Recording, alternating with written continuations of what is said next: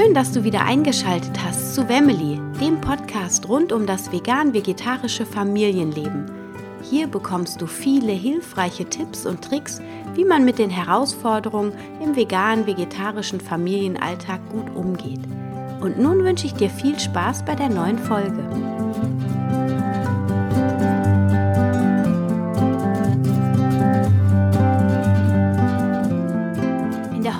Folge habe ich ein Interview mit Carmen Herzegwi von veganefamilien.de für dich. Und wir haben ganz viele wertvolle Tipps für vegane Familienernährung, für vegane Kinderernährung besprochen. Und Carmen erzählt von ihrem Weg, wie sie zur veganen Ernährung gekommen ist, was sie alles so an Fortbildungen gemacht hat. Und das ist wirklich eine Menge. Und du wirst sehen, Carmen ist eine wahre Powerfrau. Und ähm, lass dich einfach inspirieren von ihrer Begeisterungsfähigkeit für die vegane Familienernährung und hör mal rein, was sie alles so vorhat und was sie dir an Wissen mit auf den Weg geben kann. Ich wünsche dir viel Spaß bei dem heutigen Teil 1 des Interviews. Ich habe heute die Carmen Herzegwi bei mir hier im Interview und ich freue mich super, dass wir das geschafft haben, jetzt dieses Interview zu machen. Wenn du mir auf Instagram oder auf Facebook folgst, dann hast du bestimmt schon eine ganz tolle Neuigkeit mitbekommen. Das wird die Carmen aber dir gleich selber auch nochmal sagen. Jetzt möchte ich dich erstmal ganz, ganz herzlich begrüßen. Carmen, herzlich willkommen in der Show. Danke dir, liebe Anna. Ich freue mich auch ganz, ganz doll, dabei sein zu dürfen. Und ähm, du hast ja den Blog Vegane Familien. Wenn man dich googelt quasi oder wenn man vegane Familien googelt, dann kommt man ziemlich schnell an, auf deinen Blog. Und ähm, ja, du hast unglaublich viele Ausbildungen und ähm, Zertifikate da hochgeladen. Ich weiß nicht, ich glaube, es sind 13. Ähm, du bildest dich in einem rasenden Tempo, wie ich finde, weiter. Erzähl doch mal ein bisschen für die Hörer, die dich nicht kennen, wer du bist und was du alles so machst. Okay, ich hole mal aus und versuche nicht zu sehr auszuufern. Ähm, genau, also ich äh, wohne mit meinen beiden Kindern, das sind zwei Jungs. Ähm, Jamie, der ist 13, der wird 14 im Sommer und der kleine Yannick, der ist äh, dreieinhalb. Mit denen wohne ich in Hamburg und ich bin alleinerziehend. Und ähm, als ich ähm, mit dem Kleinen schwanger war, habe ich mich damals gefragt, ähm, wie funktioniert so eine Schwangerschaft eigentlich vegan? Und da ich 2008 habe ich umgestellt auf nicht ganz vegan, aber überwiegend vegan. Also ich war phasenweise komplett vegan. Dann gab es mal eine Ausnahme, wenn ich irgendwo eingeladen war. Und ich habe auch ab und an Fisch gegessen, noch wegen der Omega-3-Fettsäuren. Also es war aber wirklich selten. Und so nach drei Jahren war ich dann komplett. Also nach drei Jahren kamen dann diese ethischen Gründe dazu. Und ähm, ja, und dann war ich ja schon lange vegan, als ich dann schwanger wurde. Und dann und ich hatte ja eben aus gesundheitlichen Gründen umgestellt und wusste, für mich war das wirklich lebensrettend. Und für mich war es klar, das muss auch für Kinder funktionieren und es muss auch funktionieren in der Schwangerschaft. Aber wie? Und das war 2000, jetzt überlege ich gerade, 2014 im ähm, Mai, Juni 2014, als ich schwanger wurde, da war noch nicht so viel an Informationen online. Also ich habe da schon noch so Artikel gefunden hier und da. Es gab noch kein Buch aus Deutschland, nur ein paar aus den USA. Die fand ich alle nicht so richtig ansprechend. Dann habe ich gesagt, ich schreibe ein Buch und dann habe ich gedacht, äh, habe ich so die ersten Verlage kontaktiert und dann habe ich immer wieder gehört, ja, brauchen wir wissenschaftliches Lektorat, so eine kleine Zielgruppe. Und dann habe ich gedacht, hey, Moment mal, okay, ich habe eh eine Riesenverantwortung, also fange ich jetzt an. Und dann habe ich ähm, mich gleich eingetragen bei der Paracelsus Heilpraktikerschule für den ganzheitlichen Ernährungsberater, der läuft über 14 Monate. Habe in der gleichen Zeit dann den Blog gestartet, habe dann noch eine andere Weiterbildung gemacht zum Fachberater für vegetarische und vegane Ernährung, um diesen veganen Part auszubauen. Der war aber im Prinzip da auch nicht vorhanden. Also da immer noch mal so ein Satz und bei vegan. Aber so richtig weitergekommen bin ich auch nicht, war eher mehr vegetarisch der Schwerpunkt. Und dann habe ich so zum Ende der Ausbildung hin, ähm, habe ich dann ähm, ja, meine Dozentin ist eine ehemalige Kommilitonin von Dr. Markus Keller. Professor Doktor ist er ja jetzt. Ähm, und die hat gesagt, sie hat eine Weiterbildungsfirma für Ernährung in Hamburg, so für Ökotrophologen etc. Und sie hat gesagt, sie hat, die, hat äh, Markus und Edith zu einem Seminar und ich muss unbedingt teilnehmen. Und es war damals echt ein bisschen schwierig. Der Kleine war auf der Welt. Ich war schon quasi mit einem Bein alleinerziehend und sie hat wirklich gesagt, Carmen, du musst da teilnehmen. Du kannst es auch bei mir abstottern. Ne? Also es war wirklich nett, dass ich da teilnehmen konnte. Und ähm, das war halt ähm, zu veganer Ernährung ein ganzes Wochenende, also beziehungsweise drei Tage ein Seminar, das habe ich dann gemacht. Und dann habe ich dort erfahren, dass sie eben auch über den UGB dieses Vegan von Anfang an anbieten, wo es dann wirklich ganz gezielt irgendwie um Schwangerschaft, Stillzeit und Kinderernährung geht, drei Tage. Ich habe mich kurzerhand angemeldet, wusste zu dem Zeitpunkt auch gar nicht, wie ich es bezahlen sollte, weil da musst du dann ja auch hinfahren und du musst dann da ja im Hotel übernachten und ich musste einen Babysitter mitnehmen und genau, und das war halt super gut. Und dann habe ich, ja, dann ging das mit dem Buch weiter, da kommen wir ja eh noch drauf. Und dann habe ich ein Jahr später mich entschieden, die Heilpraktiker-Ausbildung zu machen, weil ich doch noch relativ viele offene Fragen hatte. Und ähm, habe dann gestartet und war dann aber in dieser Heilpraktikerschule, es läuft alles online, habe ich so viele andere tolle Angebote gesehen, dass ich so angetriggert war davon und gedacht habe, boah, das muss ich alles machen. Und habe dann bei der Katja Saalfrank, das ist die ehemalige Super Nanny von RTL, wenn die noch jemand kennt, ähm, Auf jeden Fall. Die ähm, hat, hatte ganz, ganz tolle Webinare. Da ging es dann um äh, Beziehung statt Erziehung. Überrascht immer relativ viele. So, man denkt immer so eine Wendung, aber sie musste ja damals so dieses ähm, Senderkonzept da übernehmen von, von der Super Nanny. Das war ja ein englisches Format und äh, dachte, oh, das kann mir nur helfen, weil ich bin alleine mit einem Kind, was jetzt gerade voll in die Autonomiephase kommt und einem Großen, der jetzt schon in der Vorpubertät ist. Wie soll ich das alleine schaffen? Habe ich erst aus privatem Interesse dieses ähm, diesen kurzen Kurs gemacht, äh, Beziehung statt Erziehung und fand es so toll, dass ich gesagt habe, okay, ich melde mich auch für das Folgemodul an. Das mhm. ist dann die Eltern- und Familienberatung und das habe ich dann eben auch noch gemacht. In der Zeit muss ich aber sagen, habe ich kaum was für die Heilpraktiker-Ausbildung gemacht. Ne? Ich habe dann vielleicht mal, man muss ja diese ganzen Infektionskrankheiten lernen, das sind sehr, sehr viele, das ist das umfangreichste Skript. Das wird auch extrem abgefragt in der Prüfung, weil man ja wissen muss, wo so die Grenzen sind, was man nicht machen darf bei den Infektionskrankheiten, da gibt es sehr viele Meldepflichten, teilweise namentlich und nicht und Behandlungsverbote und das ist eine sehr umfangreiche Gesetzeskunde und das heißt, diese Infektionskrankheiten muss man verteilen auf den Zeitraum, wo man lernt.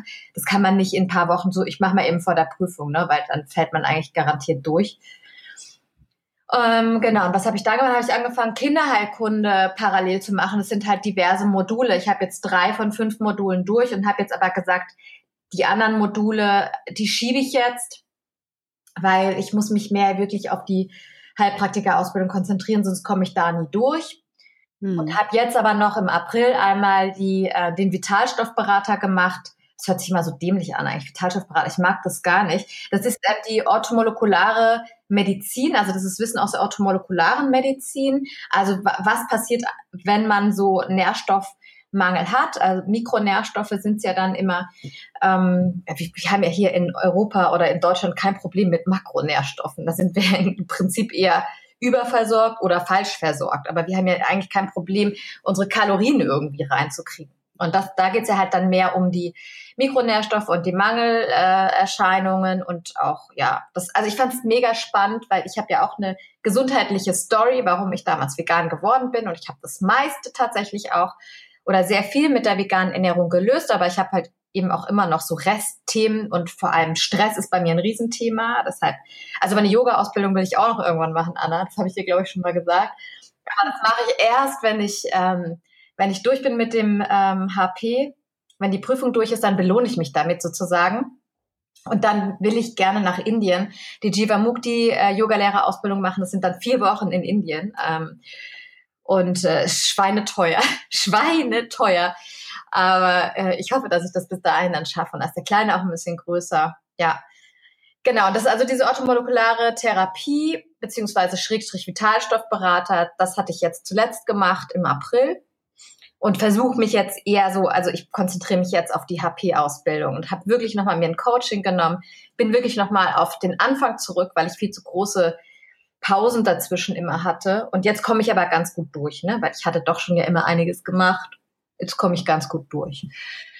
Ja, das wow. ist mein Weg und da geht's halt einfach weiter. Ich werde mich dann auf jeden Fall, also ich möchte gerne in die Richtung gehen. Also Yoga-Lehrerausbildung habe ich gerade gesagt, weil ich merke, also ich habe ja auch schon den ganzheitlichen Ernährungsberater gemacht, weil ich eben diesen ganzheitlichen Ansatz habe und weiß, dass das super wichtig ist, dass es eben auch nicht nur die Ernährung ist, sondern dass es auch unser geistiges Wohlbefinden ist. Also es ist immer Ernährung, Bewegung, Entspannung im Grunde genommen damit eben unser, unser ganzes äh, vegetatives Nervensystem arbeitet, Sympathikus, Parasympathikus, ne, Kampf- und Fluchtnerv oder Entspannungsnerv.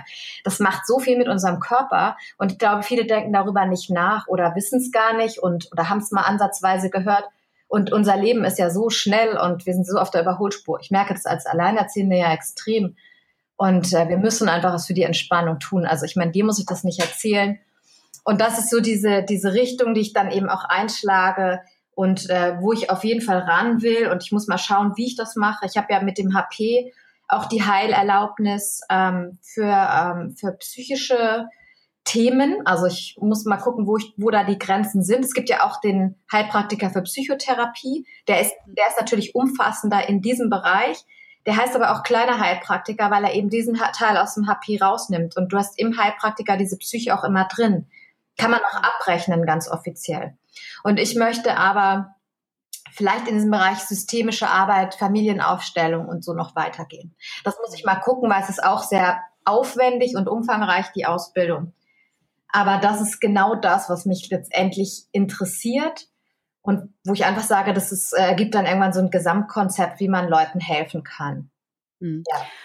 Super, super spannend und äh, wow, vielen Dank, dass du das alles mit uns teilst. Wahnsinn, was du äh, da alles parallel teilweise am Laufen hast. Und ich glaube, du bist ja auf dem Weg seit 2014 war das ja quasi, mit Anfang deiner Schwangerschaft sozusagen. Ne? Mhm.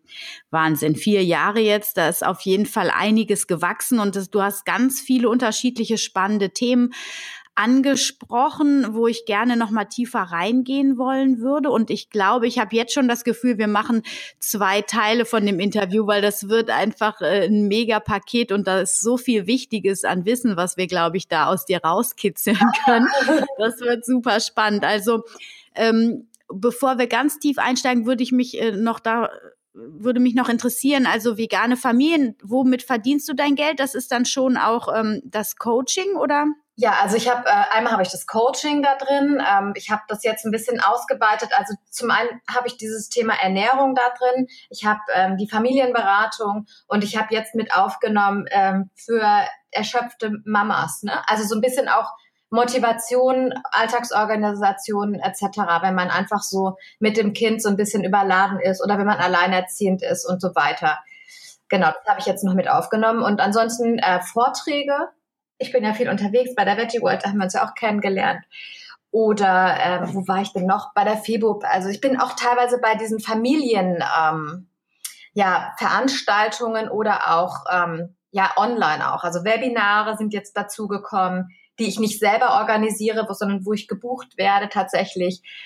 Ähm, oder auch äh, Magazinartikel, also journalistische Beiträge, redaktionelle Beiträge wo ich tatsächlich jetzt auch inzwischen dafür bezahlt werde. Also es ist, ähm, hat sich schon so ein bisschen verändert und es verlagert sich auf, auf mehrere Standbeine und ein Standbein ist auch das Affiliate Marketing bei mir. Also das heißt, ich habe hab mich lange dagegen gesträubt und habe irgendwann dann doch mal angefangen, einfach Produkte, die ich selber nutze, auch zu empfehlen, weil ich werde ja sowieso immer gefragt. Ich bin auch nicht in der Lage, zu jedem Präparat, zu jedem Supplement, was mir jemand quasi anschleppt, zu sagen, ob das gut oder schlecht ist. Ich kann ja. dafür nicht einstehen. Das ist, das ist ja eine Alltagsbeschäftigung. Und das ist, glaube ich, viele denken dann immer so, komm, ich schicke dir mal kurz irgendwie, ich fotografiere mal kurz das ab und sag, kann ich das nehmen, ist das gut? Das kann ich aber nicht beurteilen, weil ich kann, wahrscheinlich, ja? Also wahrscheinlich, Hauptsache ist B12 drin jetzt, aber ähm, ich kann das nicht beurteilen, was davon wirklich gut funktioniert. Kann man sowieso eigentlich nur, wenn man dann auch die Blutwerte überprüft, aber ich habe einfach gesagt, ich stehe jetzt für die Sachen ein, mit denen ich mich beschäftigt habe und das viel irgendwie mit den Omega-3-Ölen, äh, mit dem DHA-EPA angereicherten Öl, Und ähm, das läuft auch. Also damit habe ich dann so ein, ähm, also man darf sich das auch nicht so vorstellen, dass das Coaching jetzt irgendwie so von morgens bis abends in Anspruch nimmt. Wir sind ja doch in einer relativ kleinen Zielgruppe unterwegs und ich habe ja gesagt, ich mache ja nur diese Zielgruppe und mache ja nichts anderes darüber hinaus. Und das Affiliate Marketing, also diese Provisionen, die ich da bekomme, das sind ja kleinere Beträge alles, aber das hilft quasi auch mit, dass ich mal doch einen Blogartikel schreiben kann, an Büchern arbeiten kann, mit denen man ja nicht reich wird. Also das ist natürlich auch ein Teil des Incomes, irgendwie jetzt das erste Buch, aber es ist noch wirklich in einem kleinen Bereich. Und da muss man einfach ein bisschen mehr machen, dass es wirklich funktioniert. Und es ist einfach wahnsinnig viel Arbeit für relativ wenig Geld, was am Ende bei rauskommt, aber auch eine wichtige Arbeit. Ja. Genau, und deshalb, und da schwimme ich mich so ein bisschen frei und ich bin jetzt gerade an den ersten Online-Kursen dran. Und sobald hier diese Datenschutzgrundverordnung bei mir auf der Seite durch ist und ich dann auch weiß, dass dieses ähm, Tool für den oder dieses Plugin, was ich für diesen Mitgliederbereich nutzen will, auch DSGVO-konform ist, wird der erste Kurs hoffentlich dann schnell online gehen. Und da sollen dann einfach ein paar mehr kommen, wo ich dann auch sage, da habe ich zwar jetzt eine Menge Arbeit, aber irgendwann verschafft es mir einfach die Luft. Ja einfach mich um die Bücher zu kümmern und auch wieder meiner Heilpraktika-Ausbildung mehr zu widmen, dass ich da mal durchkomme, ne? weil dann kann ich ja wieder neuen Content liefern. Also das ist immer so. Und ich habe ja auch nur die Zeit, wenn der Kleine in der Kita ist. Mm. Ja. Wow, toll. Sag mal, und ähm, die Familien, die du so coachst, wir bleiben auf der Ernährungsebene ja, zuerst. Ja. Ähm, was sind so die, sagen wir mal so, die häufigsten drei Fragen, mit denen du konfrontiert wirst? Supplemente. Also Supplemente ist tatsächlich im Moment der absolute Wahnsinn. Die, also ich habe so viele Kontaktanfragen einfach nur noch, was ist das Richtige, was muss ich nehmen, bin ich dann wirklich abgesichert und die kommen dann auch mit Blutbildern und, ähm, und zeigen mir genau irgendwie das und das und das ist, so sieht mein Blutbild aus, was muss ich jetzt machen? Offensichtlich hat das B12-Präparat überhaupt nicht gewirkt, was ich genommen habe und so weiter. Also das ist ein großes Thema. Ne, das ist, umfasst jetzt mehrere Fragen, aber das ist, ist so der Bereich, sage ich mal. Der zweite Bereich, der im Moment ähm, ganz groß ist, ist Beikost. Also wie lasse ich das Baby vegan starten? Also das ist, ähm, war jetzt eine Zeit lang extrem. Ähm, es ist jetzt nicht, nicht eine gezielte Frage, aber das ist so dieser Bereich, der sehr stark gerade abgefragt wird. Und ähm, die dritte Gruppe, die an Fragen kommt, ist einfach einmal checken, ob es okay ist. Machen wir das richtig? Ja, was genau. wir gerade tun. Und ähm, wie sieht der optimale Veganstart mit der Beikost aus? Was, was ist da so dein bester Tipp? Also im Grunde genommen sage ich ja auch erstmal nicht zu früh anfangen. Ne? Viele wollen dann schon so, mit vier Monaten darf man dann ja schon und man hat ja manchmal auch so dieses Bedürfnis, vielleicht weniger zu stillen, weil man sehr eingebunden ist. Und äh, ich empfehle immer irgendwie diese sechs Monate zu warten. Hat, ist ja kein Problem, wenn das Baby vorher mal an der Karotte lutscht. Ähm, ich würde aber trotzdem eben diese sechs Monate warten und die sechs Monate voll stillen. Und äh, dann, ich bin ja ein totaler Baby-Led-Weaning-Freund einfach. Wobei ich das auch nicht dogmatisch sehe, sondern ich glaube halt, in jeder Nahrung ist ja oder in jeder Ernährungsform gibt es ja auch immer Brei-Konsistenzen, egal wo du jetzt hinguckst. Ne? Ich war ja auch eine ganze Zeit in Afrika und da gibt es ja auch ganz viel, was so breiig ist, irgendwie so, ne? Und deshalb finde ich, das sollten die Babys das auch kennenlernen und ich bin da sehr entspannt. Also ich sage dann immer so Don'ts, ne? Pass auf irgendwie, also kein Salz natürlich und ähm, kein Ahornsirup und, und solche Sachen. Also da gucken wir drauf. Und dann so eher so ein bisschen, wie kann man das Kind da einbinden? Und ich bin ja nicht so, du musst jetzt irgendwie das und das genauso machen, dass du dann eine Mahlzeit ersetzen kannst. Es geht ja nicht um Mahlzeitenersatz, wenn man das mal ganz genau nimmt, sondern es geht ja einfach darum, dass das Kind etwas Neues kennenlernt und das sich langsam einschleicht. Mhm. Dieses Baby-led Weaning, kannst du es einmal kurz erklären, wie das Konzept funktioniert für die, die das nicht ja. kennen? Also Baby-led Weaning, also das ist ja ein ähm, äh, englischer Begriff ge geprägt von der Hebamme Jill Rapley. Sie hat dazu auch, also das ist ein sehr, sehr gutes Buch, auch wenn man darüber mehr wissen möchte. Das heißt einfach Baby-led Winnings von Jill Rapley. Und ähm, da geht, das heißt ja, in dem Namen steckt ja drin, also das Baby entwöhnt sich selbst, also das Baby sich selbst entwöhnen lassen sozusagen und damit ist die Muttermilch gemeint. Das Baby gibt sozusagen das Tempo vor, wann und wie viel es von etwas anderem nehmen will und in welchem Maße es dann noch an die Brust möchte oder auch nicht mehr. So, das geht, geht quasi unserem Beikostfahrplan komplett irgendwie, steht dem diametral gegenüber. Und ähm, die Ängste bestehen immer, dass das Kind nicht genug äh, Energie reinbekommt. Ähm, aber es stillt ja in dem Sinne mehr. Also es geht ja dann, also es ist ja wirklich, wenn man nach Bedarf weiter stillt, dann funktioniert das sehr, sehr gut. Und ähm, es wird, es muss nicht, aber es wird ja in der Regel dann kombiniert mit breifreiem Essen. Also das heißt, das Kind geht dann nicht erst so mit dem ersten Geburtstag zum Familientisch, wenn es vom Brei weggeht, sondern es geht eben dann ähm, sukzessive mit Essen, Essensstart mit an den Familientisch, kann das essen, was die Eltern essen, wenn sie es richtig zubereiten, dann eben ohne Salz. Und dann muss man halt so ein paar Dinge beachten. Ne? Also wie, wie wird es zubereitet? Ähm, hast, da solltest du nicht unbedingt kleine Bohnen raufmachen, an denen sie sich verschlucken können. Also ja, es ist, äh, es ist ein ganz, ganz schlaues Konzept, weil einfach die Mus Muskulatur im Mund sehr viel besser trainiert wird, weil die ja mehr machen müssen und einfach auch die, die Sprachentwicklung dadurch besser ist. Also mein Großer, der hat, den habe ich damals mit Gläschen gefüttert, so ähm, vor 14 Jahren.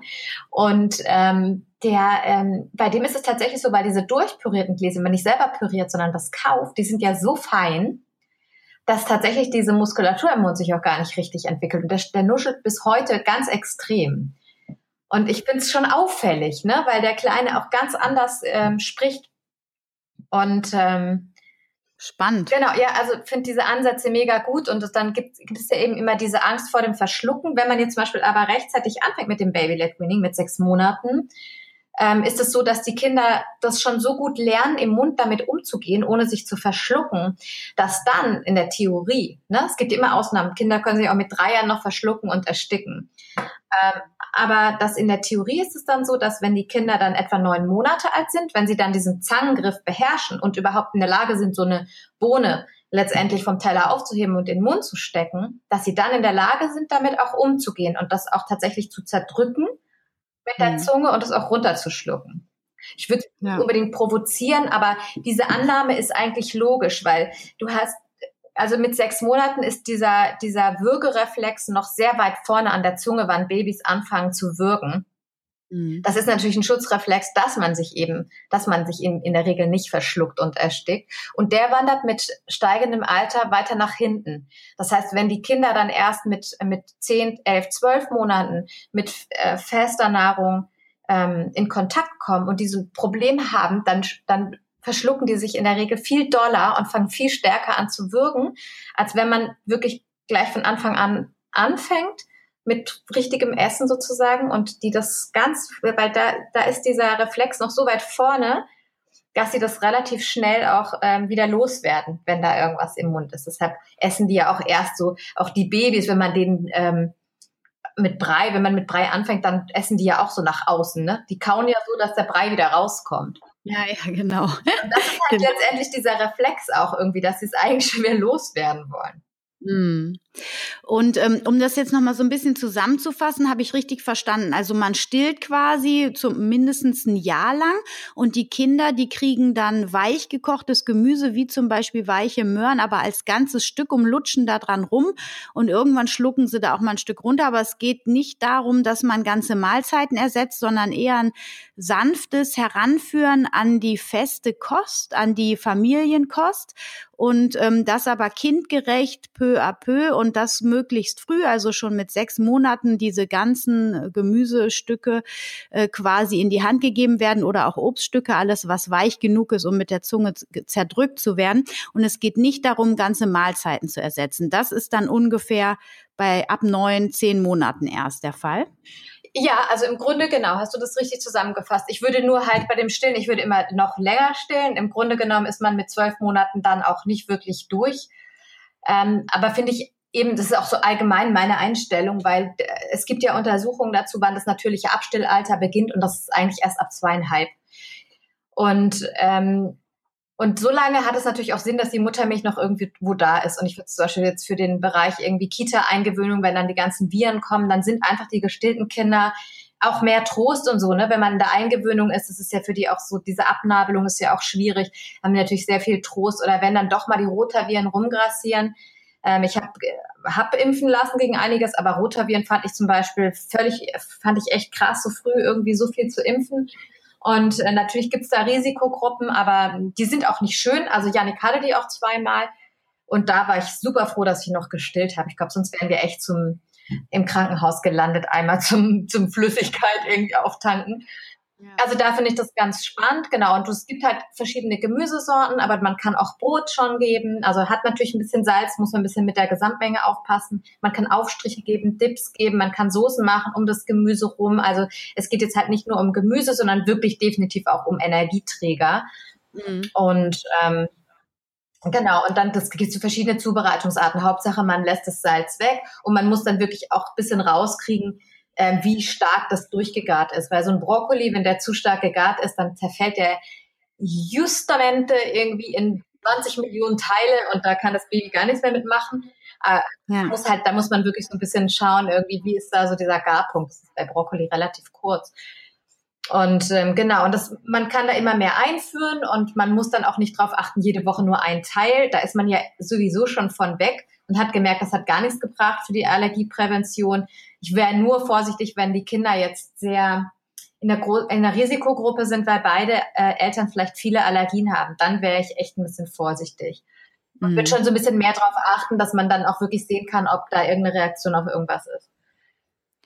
Und ähm, wie siehst du das mit den Mikronährstoffen mit Eisen? Also Calcium ist durch die Muttermilch, denke ich, absolut ausreichend, aber in der konventionellen Ernährungsberatung wird ja oder die DGE sagt ja auch, ab dem vierten Monat sinkt der Eisenwert. In meinen Augen eine etwas überholte Annahme. Ähm, was sagst du dazu? Also ich kann es jetzt nur aus meiner eigenen Praxis und auch, äh, auch von meinen Kunden sagen, dass es eigentlich relativ selten ein Problem war, dass der Eisenwert zu niedrig war. Ich habe den Wert damals bei Yannick dann nach dem ersten Geburtstag einmal checken lassen und das war wunderbar. Ich habe dann nämlich abends zum Beispiel irgendwann angefangen und habe dann doch nochmal so einen klassischen Brei gegeben. Fand das ganz gut, weil ich gesagt habe, da kann ich das nochmal ganz gut absichern und habe dann so einen eisenreichen Abendbrei draus gemacht mit Hirseflocken und so. Und da habe ich dann auch dieses DHA angereicherte Öl noch eingebracht und also damit habe ich dann so alles ganz gut abgedeckt und dann konnte aber den Rest des Tages ganz gut alles probieren und damit hat es super funktioniert. Ähm, und ansonsten habe ich natürlich auch geschaut, dass ich eisenreiche Speisen in der normalen Ernährung drin habe. Ich meine, später muss es ja auch funktionieren.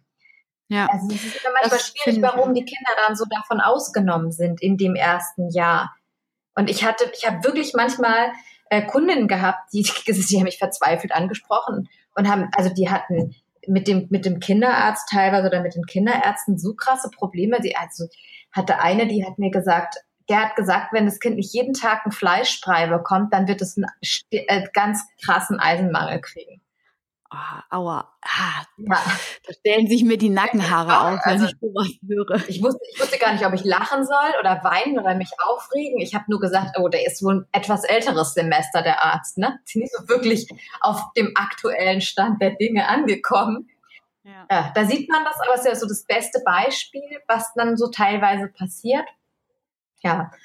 Also Eisen ist natürlich manchmal ein Thema, ist halt auch ein kritischer Nährstoff in der veganen Ernährung. Ich versuche dann halt eben immer auf, auf diese Vollwertkost zu gehen. Und naja, kritisch wird's ja dann im Bereich von mäkeligen Essern teilweise.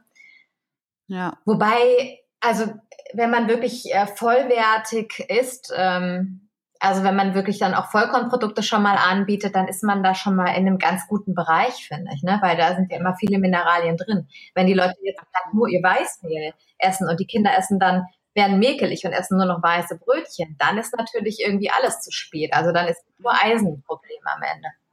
Absolut, ja, das sehe ich genauso. Also ähm, ich finde auch, also dass man da gut drauf achten kann und Vollwert. Also ich hoffe auch, also in meinem Umfeld und auch alle Klienten, die ich so habe, die sind schon sehr bewusst auch mit diesem Vollkorn-Gedanken vertraut. Und ähm, das, denke ich, ist eben das Nonplusultra, dass man den Kindern ganz früh schon, eigentlich von Anfang an, Vollkornprodukte anbietet, weil es gibt später eine Phase, wenn die älter werden, dass die auch mal Weißmehlprodukte essen wollen, aber die haben einfach schon diesen Geschmack von den Vollkornprodukten kennengelernt und ähm, das gehört für die ganz natürlich dazu und dann kommen die da auch immer wieder zurück oder ähm, lassen sich gut auf Kompromisse an, ein. Andererseits, wenn man mit zehn Jahren dann anfängt, Vollkornnudeln auf den Tisch gesetzt zu kriegen, dann ist immer schon so, oh nee, mh, mm, das ist dann schon schwieriger. Also von Anfang an Vollkorn denke ich, da kommt man dann auch, wenn da mit Gemüse dann so ein bisschen eine Flaute reinkommt, ganz gut mit über ähm, diese Phase hinweg. Ja, genau.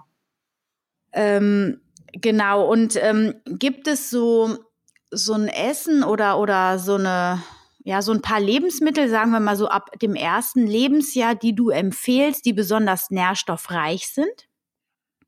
Oh, gute Frage. Also ich, nee, ich weiß es nicht. Ich bin da immer gar nicht so auf spezielle Lebensmittel. Ich finde eher so diese Ausgewogenheit und alles mit rein, was wir insgesamt sowieso empfehlen in der veganen Ernährung, auch für die Kinder gut. Ähm, ich mogel immer so ein bisschen bei manchen Nährstoffen, zum Beispiel mit der, mit der Calciumalge, mit dem Pulver direkt, dass es von Pure Raw gibt, habe ich auch auf meiner Seite verlinkt. Das finden viele ganz, ganz toll, weil, wenn wir waren jetzt auch auf dem Vegmet-Kongress, wir haben ja gesehen, Calcium und, und Jod ist tatsächlich ähm, bei allen Ernährungsformen bei Kindern irgendwie zu schlecht gewesen, aber bei den Veganern halt am schlechtesten. Und mhm. ähm, da finde ich dieses Pulver halt super, weil es geschmacksneutral ist. Man kann es doch überall runter mischen ähm, oder man nimmt halt dann wirklich auch so einen Kalzium angereicherten Pflanzendrink. Ähm, also da gibt's schon irgendwie so Sachen, aber im Grunde genommen sind halt echt die Vollkornprodukte, die Hülsenfrüchte, Obst, Gemüse, ähm, auch Avocados vor allem und ganz viele Nüsse also ich eher so diese Abwechslung. Ich kann immer gar nicht so, es, es gibt meines Erachtens nicht ein ähm, Wunderlebensmittel, wo man sagen kann, das ist jetzt genau das, was man irgendwie nimmt, sondern es ist einfach die Ausgewogenheit am Ende. Dieses ja. Dieses ähm, Eat the Rainbow, ne? Was das hatte, glaube ich, das wollte ich auch gerade sagen. Genau, genau. Also dass ich und ich habe auch mal bei den Vorträgen immer schon gesagt, irgendwie geht bunt einkaufen. Also wenn ihr einkaufen geht, dann, dann lasst euch doch einfach mal von den Farben leiten und guckt, dass euer im Einkaufswagen am Ende so von jeder Farbe was drin ist. Ja. So als einfachen Alltagstipp. Ja, und diese genau. Superfoods, also ich finde Chia-Pudding und so weiter auch klasse, aber im Grunde genommen brauchen wir es nicht. Es ist einfach eine schöne Abwechslung, um unseren Speiseplan zu bereichern, aber im Grunde bräuchten wir es nicht, ja. Wir könnten ja auch mit Leinsamen gut arbeiten. Ist auch günstiger und ein bisschen nachhaltiger. Ich finde trotzdem Chia-Pudding total super aber halt nicht so oft. Absolut. Das ähm, ist doch ein schönes, runden wir das Thema jetzt hier mal so ab. Ähm, dann haben wir jetzt quasi die Kleinkinder hier und ich würde jetzt äh, Folge oder Teil 1 des Interviews abrunden und in der zweiten, im zweiten Teil werden wir jetzt noch mal ein bisschen über dein neues Buch sprechen. Und dann freue ich mich, wenn ihr zum Teil 2 des Interviews nächste Woche wieder einschaltet. Ich freue mich, dass du wieder dabei warst bei einer neuen Folge von Wemily, dem Podcast rund um das vegane, vegetarische Leben in der Familie. Ich hoffe, du konntest ein paar neue Erkenntnisse für dich mit nach Hause nehmen. Und ich würde mich sehr, sehr freuen, wenn du den Podcast weiterempfehlst, deinen Freunden, deinen Bekannten oder mir eine Bewertung und einen Kommentar bei iTunes hinterlässt. So hilfst du dabei, dass auch andere Menschen diesen Podcast hören können und finden. Ich freue mich auf dich beim nächsten Mal. Stay healthy and happy, deine Anna.